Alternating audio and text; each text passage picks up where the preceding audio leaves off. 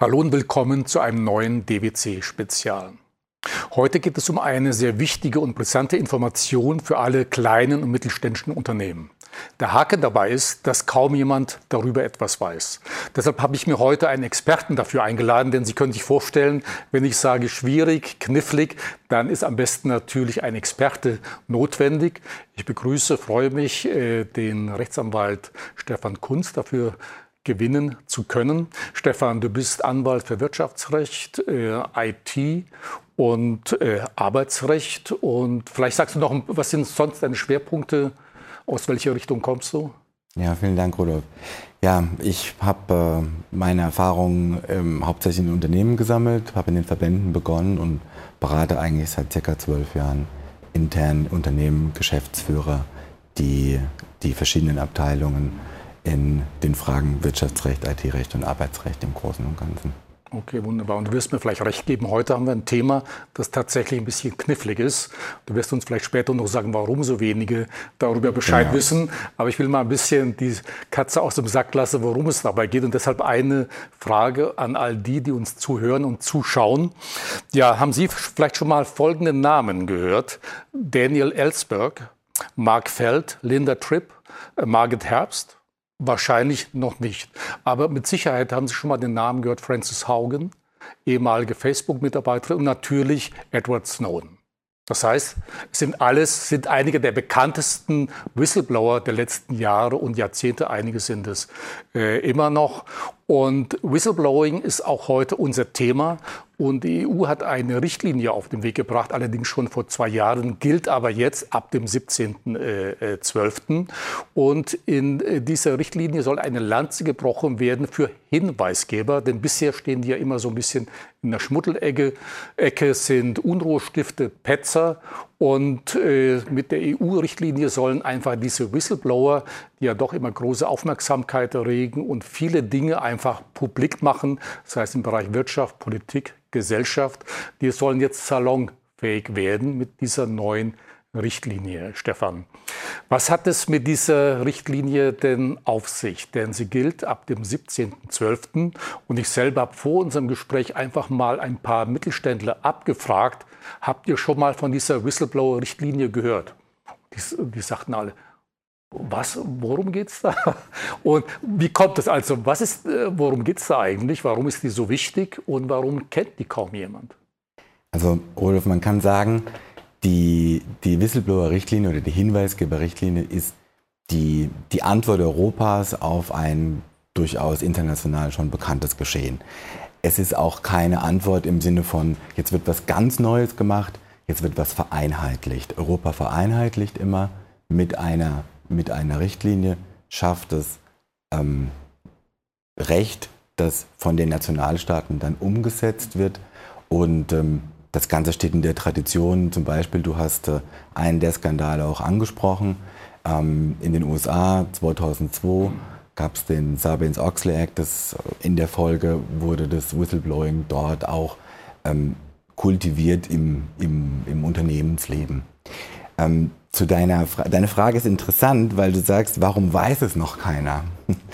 ähm, eigentlich müssten es schon viele Leute wissen. Viele große Unternehmen haben auch schon Systeme eingeführt.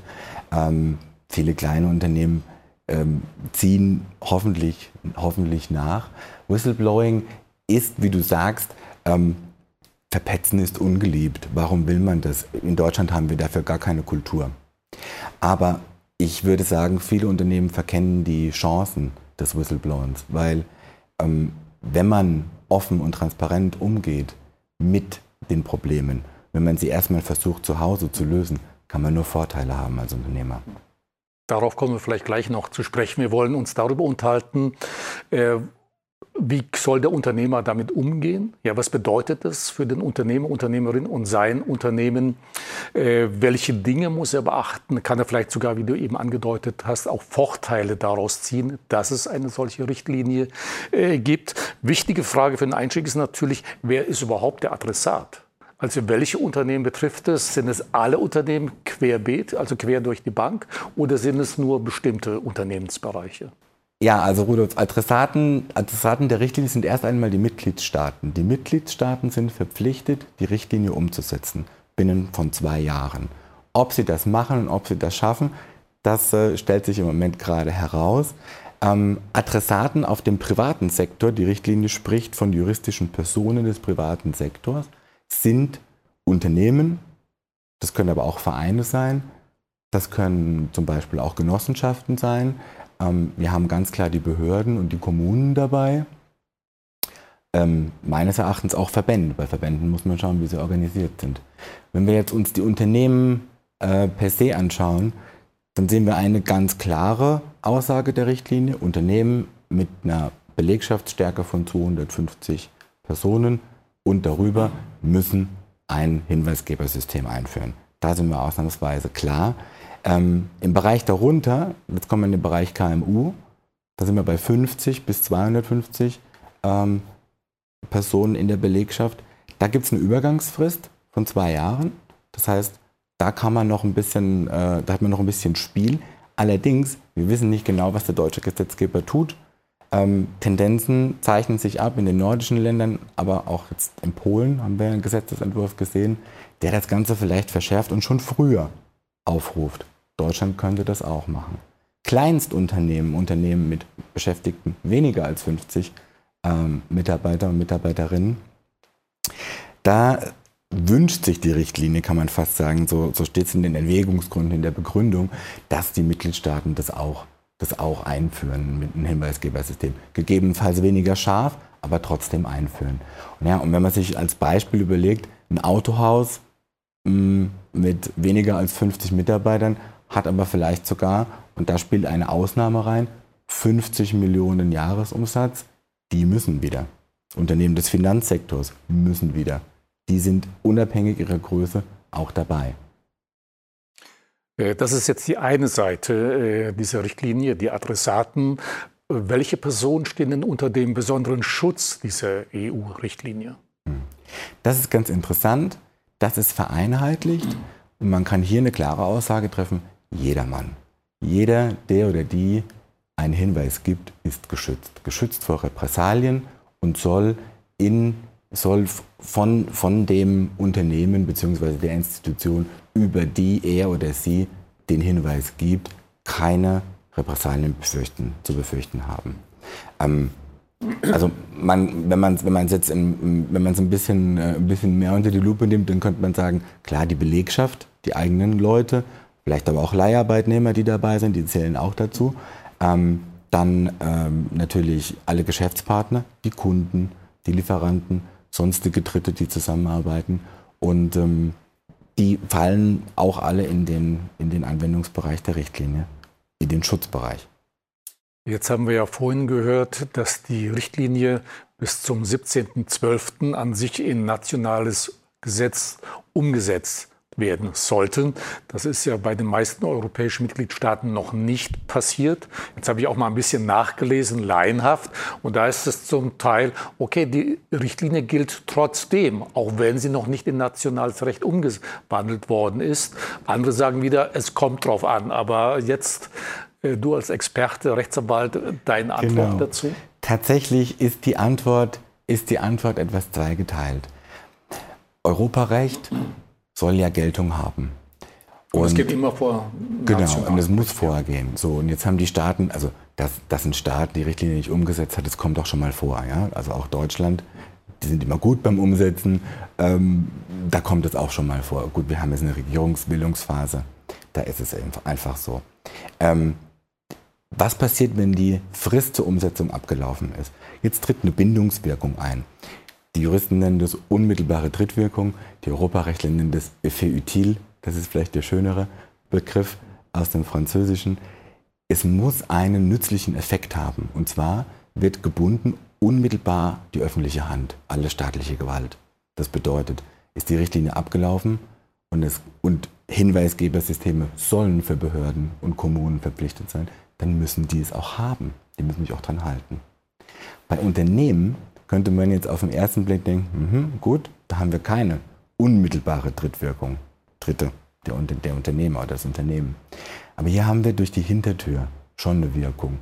Und zwar immer dann, wenn das Unternehmen mit der öffentlichen Hand in Berührung kommt. Zum Beispiel in einem arbeitsgerichtlichen Verfahren. Was würde das Arbeitsgericht machen, wenn jemand, der jetzt einen Hinweis gegeben hat und daraufhin gehen zum Beispiel aus dem Unternehmen rausfliegt, wird gekündigt, verpasst seine Beförderung. Da würden die Arbeitsgerichte sagen, oh, wir müssen die Richtlinie anwenden, denn die schützt gerade vor Repressalien, obwohl sie für die Unternehmen noch nicht über nationales Recht gilt. Okay, äh, vielleicht sollten wir auch mal ganz kurz über so typische Fälle äh, ja. oder was sind typische ja. Fälle, über die Whistleblower oder Hinweisgeber denn berichten, so deiner Erfahrung nach? Ja. Also die, die meisten, die du jetzt auch im Beispiel genannt hast, da sind wir in der Wirtschaftskriminalität. Ne? Da sind wir, da sind wir bei, bei Korruption, da sind wir bei, ähm, beim Wettbewerbsrecht, also Preisabsprachen zum Beispiel. Jemand bekommt mit, es gibt eine Preisabsprache, vielleicht sogar der eigene Chef, vielleicht wollte der das auch gar nicht, vielleicht weiß das einfach nicht.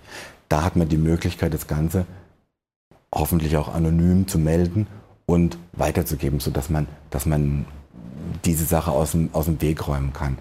Ähm, delikat sind immer Sachen äh, aus dem Bereich Diskriminierung, sexuelle Belästigung, rassistische Sachen. Auch äh, viele, viele Themen, die im, die im, die im, äh, im Arbeitsverhältnis bestehen zwischen Frauen und Männern. Ähm, dann haben wir Themen zum Beispiel aus dem Umweltschutz, sind so, sind so Delikte, die, die niemand so richtig die niemand so richtig parat hat, ja. die aber immer wichtiger werden, wahrscheinlich auch aufgrund unserer neuen Regierungssituation. Ähm, das sind, so, das sind so die Beispiele. Ganz normalen Diebstahl. Jemand hat, jemand hat Geld aus der Kasse entwendet. Ähm, der Kollege war es.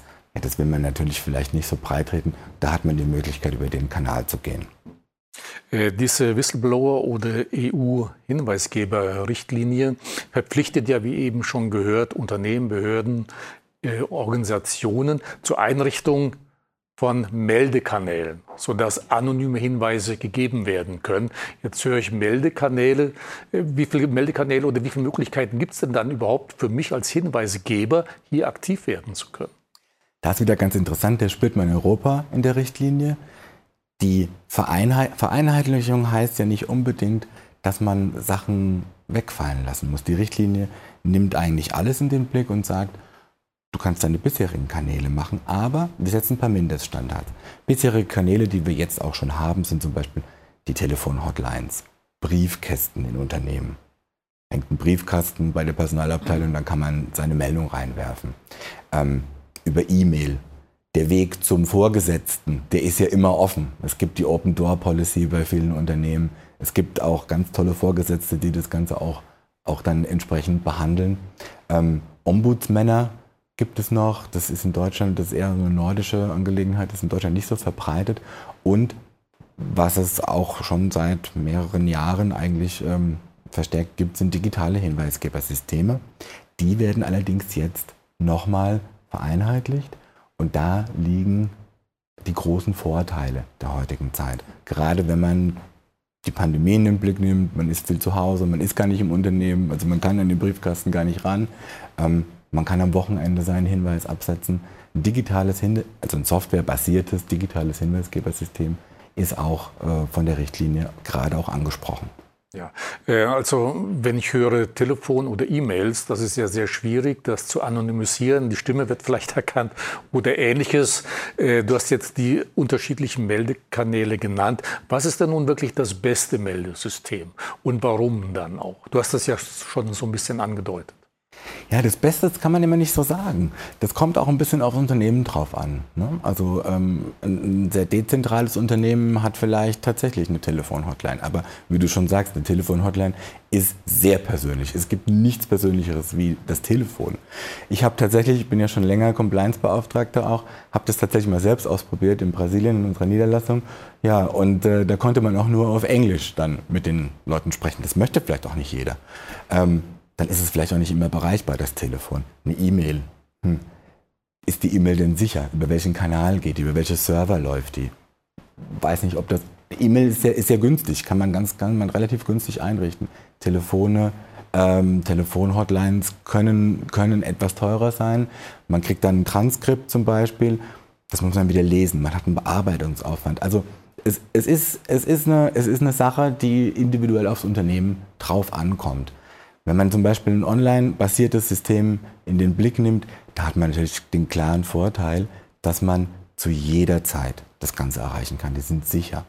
Da äh, empfehle ich auch, Systeme zu nehmen, die wirklich klare Anonymität bieten. Ich kann, ich kann dir vielleicht ein Beispiel geben. Die österreichische Justiz hat 2013 ein Projekt gewagt.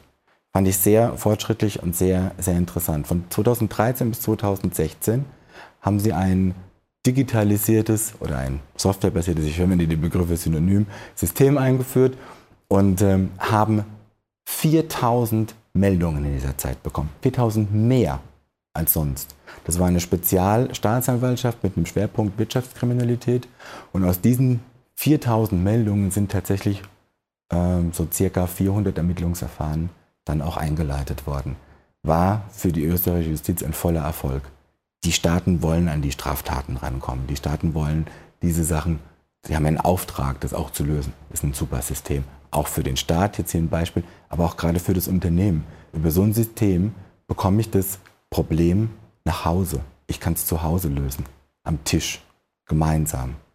Und es wird nicht nach außen getragen. Das ist ein super Vorteil.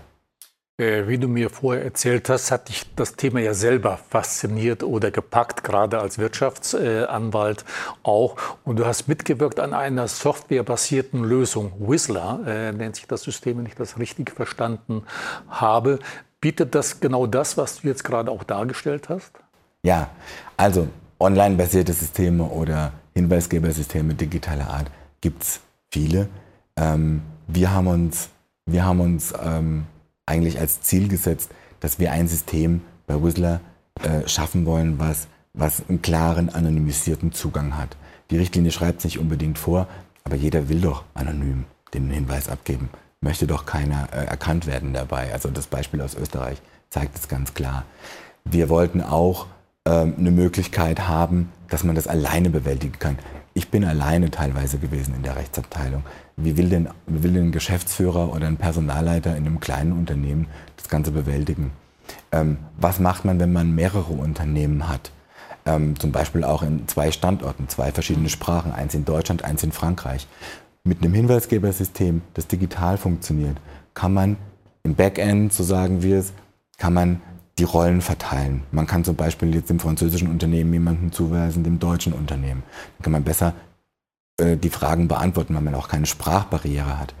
Ein weiteren Vorteil, den, den wir unbedingt sahen in dem System und den wir umsetzen wollten und umgesetzt haben, ist, dass man eine anonymisierte Echtzeitkommunikation hat, wie ein Chat im Prinzip. Der Hinweisgeber kann, wenn er den Hinweis abgegeben hat, auch chatten mit dem Compliance-Verantwortlichen, können sich direkt was können sich direkt unterhalten. Das ist einfach super, da muss man sich nicht sehen, ja, wenn man es nicht will. Ähm, man hat äh, zum Beispiel auch die Möglichkeit, äh, abteilungsintern miteinander zu sprechen. Ich hatte den, den Vorfall, dass ich einen Kollegen hatte ähm, und äh, gesagt habe, hör mal, kannst du mir mal helfen? Ähm, und sagte, ja, aber die Unterlagen, die, die kannst du mir jetzt nicht einfach per E-Mail rüberschicken. Und so haben wir bei Whistler im Backend quasi die Möglichkeit, uns auch miteinander auszutauschen, wenn da jetzt was dabei ist, was tatsächlich strafrechtlich relevant ist, ich will es doch erstmal lieber selbst klären können intern, bevor ich rausgehe. Und so habe ich da auch die Möglichkeit, intern miteinander zu, checken, äh, zu, zu chatten, zu messagen.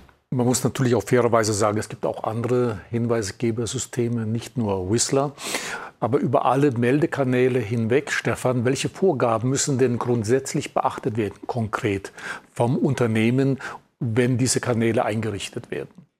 Also zu den, ja, wenn du auf die rechtlichen Vorgaben anspielst, da würde ich mich noch ein bisschen zurückhalten, weil wir ja noch kein klares Gesetz in Deutschland haben. Aber ähm, Teile kann man schon sehen und man kann vor allen Dingen auf die Praxis abstellen. So ein System, wenn es richtig funktionieren soll, muss doch 24 Stunden rund um die Uhr erreichbar sein. Wann mache ich denn so einen Hinweis? Wenn ich wirklich was Schwieriges melde, dann möchte ich mich doch vorher besprochen haben mit meiner Partnerin, mit meinem Partner, mit meinem Anwalt oder mit einem Kollegen. Das mache ich am Wochenende. Ja? Ich möchte mich sicher anmelden können, zum Beispiel über eine Zwei-Faktor-Authentifizierung. Nicht mit der eigenen E-Mail. Wir haben das jetzt zum Beispiel gelöst, wir machen eine PIN und haben eine Vorgangsnummer. Und dann ist auch so, da wird auch der Hinweisgeber darauf hingewiesen, wenn er die PIN vergisst, ist der Hinweis verloren. Wir können ihm die also nicht wieder schicken. Ja? Dann muss er den Hinweis einfach neu abgeben. Das ist ein Sicherheitsmechanismus, der, der einfach aus der Sache heraus geboren ist und auch, und auch angezeigt ist. Ähm, die Systeme müssen, wenn sie in Deutschland laufen, die müssen einfach den Standards entsprechen. Wir haben den Datenschutz zu beachten, den haben wir jetzt alle ja mitbekommen in den letzten Jahren. Die IT-Sicherheit muss gewährleistet sein. Idealerweise laufen die Daten auf dem deutschen Server zusammen oder auf dem europäischen Server. Wäre genauso gut. Das sind, das sind auch die, also das sind auch wirklich die Voraussetzungen, die aus der Praxis geboren sind. Da wird auch kein Datenschutzbeauftragter würde zustimmen, wenn die Daten ins äh, nicht-europäische Ausland gehen, was nicht sicher ist. Jetzt kann ich mir vorstellen, dass manche Unternehmer oder manche Unternehmerin sich sagt, ja, warum soll ich das eigentlich einrichten? Also ich will doch dem nicht Vorschub leisten und Hinweisgebern oder diesen sogenannten Whistleblowern eine Plattform geben. Welche Risiken sind denn damit verbunden, wenn kein Hinweisgebersystem eingerichtet wird? Ja, ich glaube, die Antwort ist auch ganz einfach. Die Richtlinie verpflichtet ja nicht nur Unternehmen, sondern auch den öffentlichen Sektor, die öffentliche Hand. Die müssen es ja jetzt schon umsetzen. Die sind ja jetzt ab Dezember sind die in der Pflicht. Und diese Kanäle, externe und, und also unternehmensinterne und auch externe äh, Kanäle stehen in der Richtlinie eigentlich jetzt gleichberechtigt nebeneinander. Man muss, den, man muss die Belegschaft darauf hinweisen, dass es einen anderen Kanal gibt. Und was macht der äh, Hinweisgeber, wenn er kein internes System findet? Dann geht er direkt zu der Behörde. Will man das? Ich würde es lieber erstmal erstmal intern lösen. Selbst wenn jemand nur Geld stiehlt im Unternehmen, dann kriegt man es zurück, dann macht es die arbeitsrechtlichen Konsequenzen. Aber will man das Unternehmen sein, dem Geld gestohlen wurde, das unsicher ist? Vielleicht sogar noch Kundengeld? Also die Risiken hier liegen, liegen definitiv, definitiv auf der Hand, dass man, äh, dass man die Sachen, dass die Sachen außer Haus gehen. Die Rufschädigung muss ich an der Stelle nicht betonen. Das führt uns jetzt eigentlich mal zu den Vorteilen äh, für die Einrichtung eines solches Hinweisgebersystems. Wenn wir die vielleicht mal skizzieren. Du hast vorhin auch mal über Transparenz des Unternehmens ja. äh, gesprochen. Ja, also nicht alles, was Europa kommt, ist schlecht. Und wir sehen die, wir sehen ja die Tradition in Amerika, auch in den, äh, überhaupt in den, in den angloamerikanischen Bereich, da ist es, da ist es einfach verbreiteter. Ne? Also wir sehen ja, wo die, wo die Hinweisgeber meistens hinflüchten.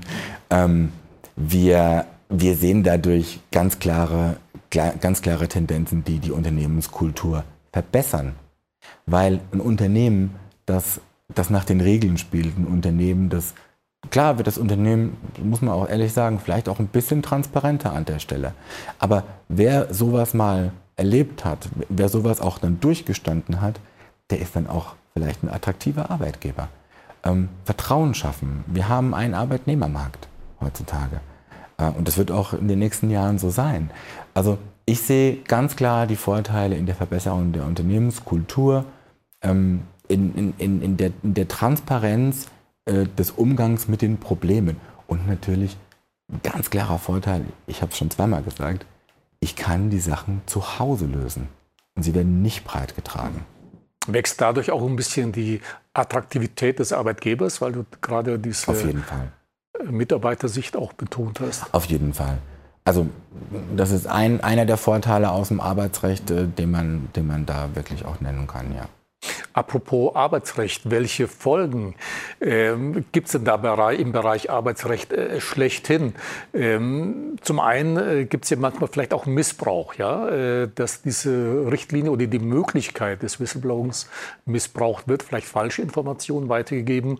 Und wenn ich dann vielleicht als Unternehmer, Unternehmerin weiß dann, wer dieser Whistleblower gewesen ist und der ist vielleicht noch in der Probezeit, dann sage ich, ja, also den Stefan Kunz, äh, den von dem trenne ich mich dann doch lieber. Ist man dann immer ja. noch geschützt oder? Ja. Lass mich das mal mit der Probezeit ganz kurz zurückstellen. Das, das möchte ich dir an einem, an einem Beispiel erklären. Aber um vielleicht auf die Richtlinie nochmal zurückzukommen. Die Richtlinie hat jetzt schon zwei Sachen im Gepäck. Das Verbot für die Repressalien.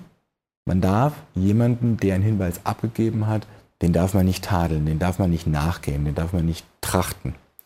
Und das Zweite, was im Gepäck kommt, ist die Beweislastumkehr. Wer sich mit Arbeitsrecht beschäftigt, der weiß, für den Arbeitgeber ist es oftmals schwieriger darzulegen und zu beweisen, was seine Sicht der Dinge ist. Hier wird es jetzt umgedreht von der Richtlinie, der Arbeitgeber muss sagen, ich habe das nicht gemacht aufgrund des zuvorigen Hinweises. Ich mache das, mal, mach das mal an einem Beispiel, vielleicht, ähm, vielleicht praktisch. Stell dir vor, ähm, jemand hat einen Hinweis abgegeben, ist in der Anonymität geblieben. Zwei, drei Wochen später, zwei Monate später bleibt die Gehaltserhöhung aus. Eine verpasste Versetzung, ähm, vielleicht sogar eine Kündigung oder eine Abmahnung. Also wirklich ein arbeitsrechtliches, individuelles, individuell empfindliches Übel für den, für den Arbeitnehmer. Wenn der Arbeitnehmer jetzt die Anonymität verlässt und sagt, das Arbeitgeber hast du doch nur gemacht, weil ich vorher einen Hinweis abgesetzt habe über dein Unternehmen, dann hat der Arbeitgeber ein Problem. Dann muss er beweisen, dass es genau nicht darauf basiert. Und wie mache ich das? Über eine Telefonhotline? Wahrscheinlich nicht. Hier zahlt sich aus, wer die Hausaufgaben gemacht hat, wer sein Reporting gemacht hat. Und das ist eines, eines der entscheidenden Vorteile für mich in der Praxis. Ähm, ich habe die Akte.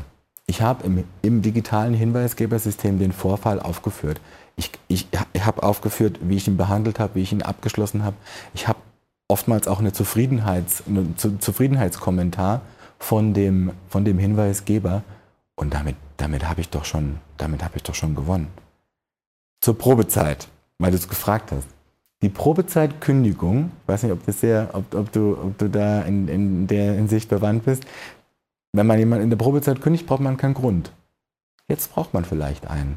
Also ich wage mich mal aus dem Fenster und, äh, und sage, hm, wenn jetzt jemand tatsächlich vor der Probezeitkündigung einen Hinweis abgegeben hat, dann muss der Arbeitgeber vielleicht sogar begründen, dass er sagt, nein, der passt nicht ins Team, ähm, die, die Arbeitsweise ist, äh, lässt zu wünschen übrig, bleibt hinter dem zurück, was versprochen wurde, wo er es normalerweise eigentlich nicht bräuchte.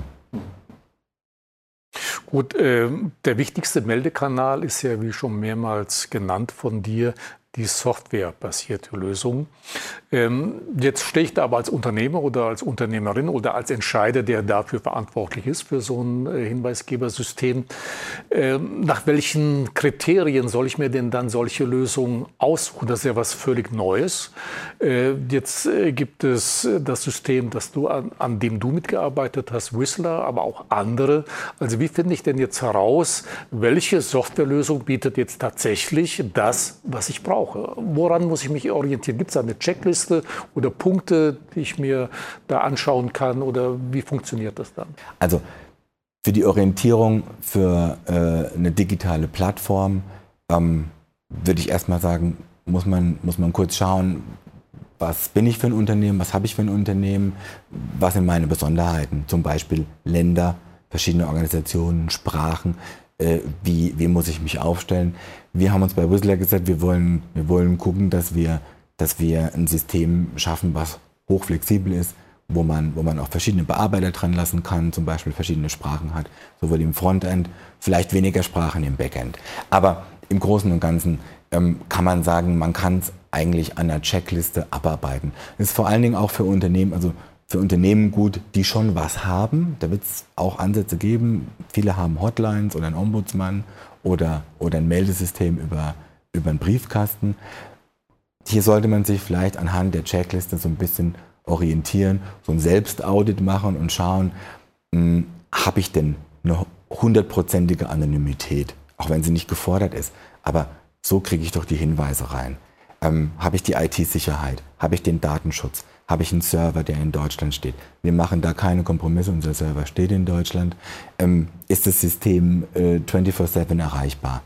Da, so kriege ich doch die Hinweise. Also ich glaube, das sind diese einfachen Kriterien. Wir haben, wir haben eine kleine Checkliste gemacht, die kann man auch abrufen ähm, auf, auf unserer Webseite whistler.com.